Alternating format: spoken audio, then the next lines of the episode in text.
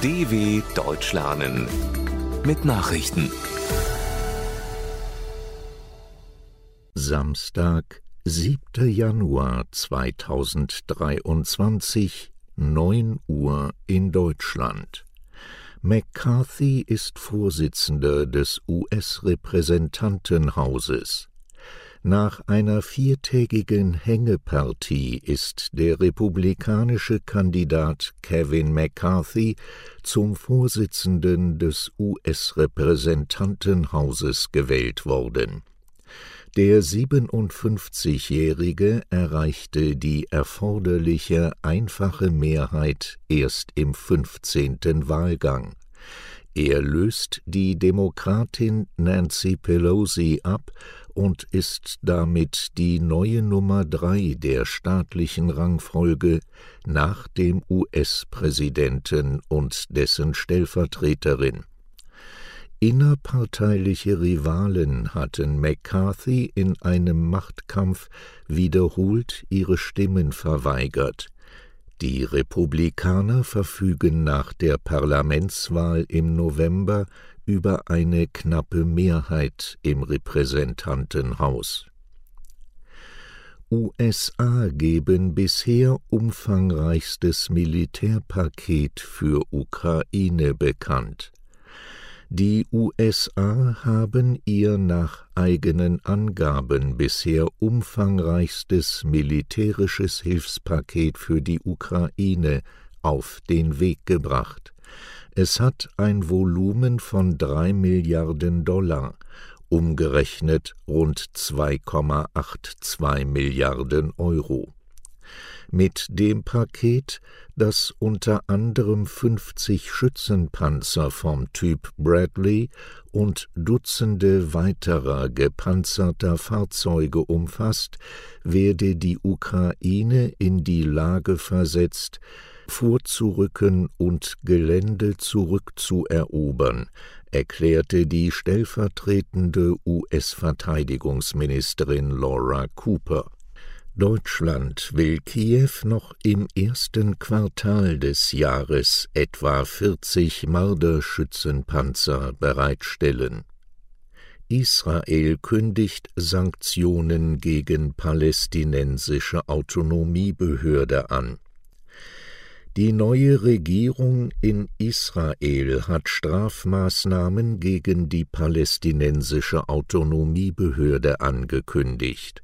Grund sei deren Entscheidung, einen rechtlichen Krieg gegen den Staat Israel zu führen, erklärte das Büro von Ministerpräsident Benjamin Netanyahu.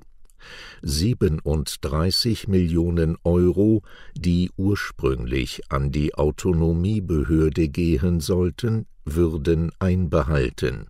Das Geld fließe stattdessen an Angehörige von Opfern palästinensischen Terrors.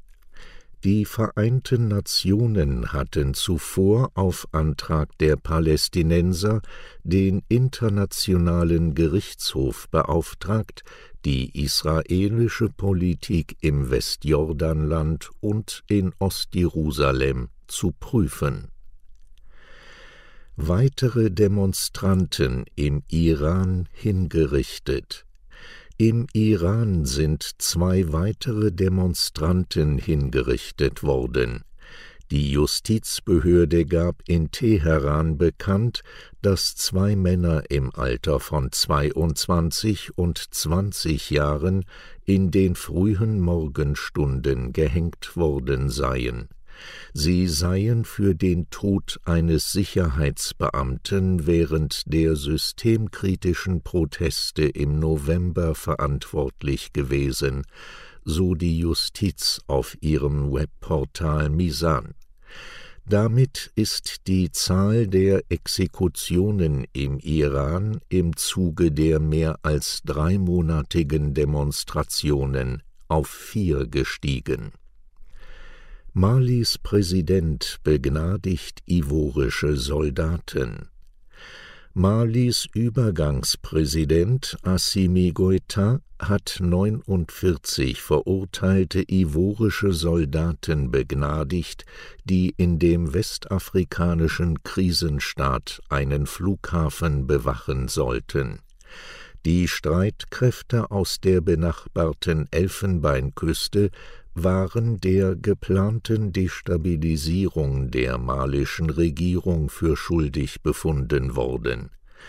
Die Vereinten Nationen hatten dagegen deren Freilassung gefordert. Die Kräfte waren laut Bundesverteidigungsministerium seit 2019 mit Kenntnis der malischen Behörden eingesetzt worden, um einen UN-Stützpunkt am Flughafen Bamako zu bewachen, den auch Deutschland nutzt. Regenwaldabholzung in Bolsonaros letztem Monat auf Rekordniveau im letzten Monat der Amtszeit des abgewählten brasilianischen Präsidenten Jair Bolsonaro ist die Abholzung des brasilianischen Amazonas-Regenwaldes um das anderthalbfache im Vergleich zum Vorjahresmonat gestiegen.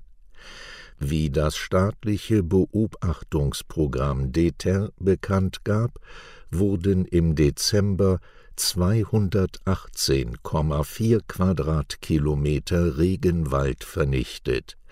Dies liegt um 150 Prozent über den 87,2 Quadratkilometern Wald, die im Dezember 2021 gefällt oder verbrannt wurden unter Bolsonaro hatten Brände und Abholzungen im brasilianischen Regenwald stark zugenommen.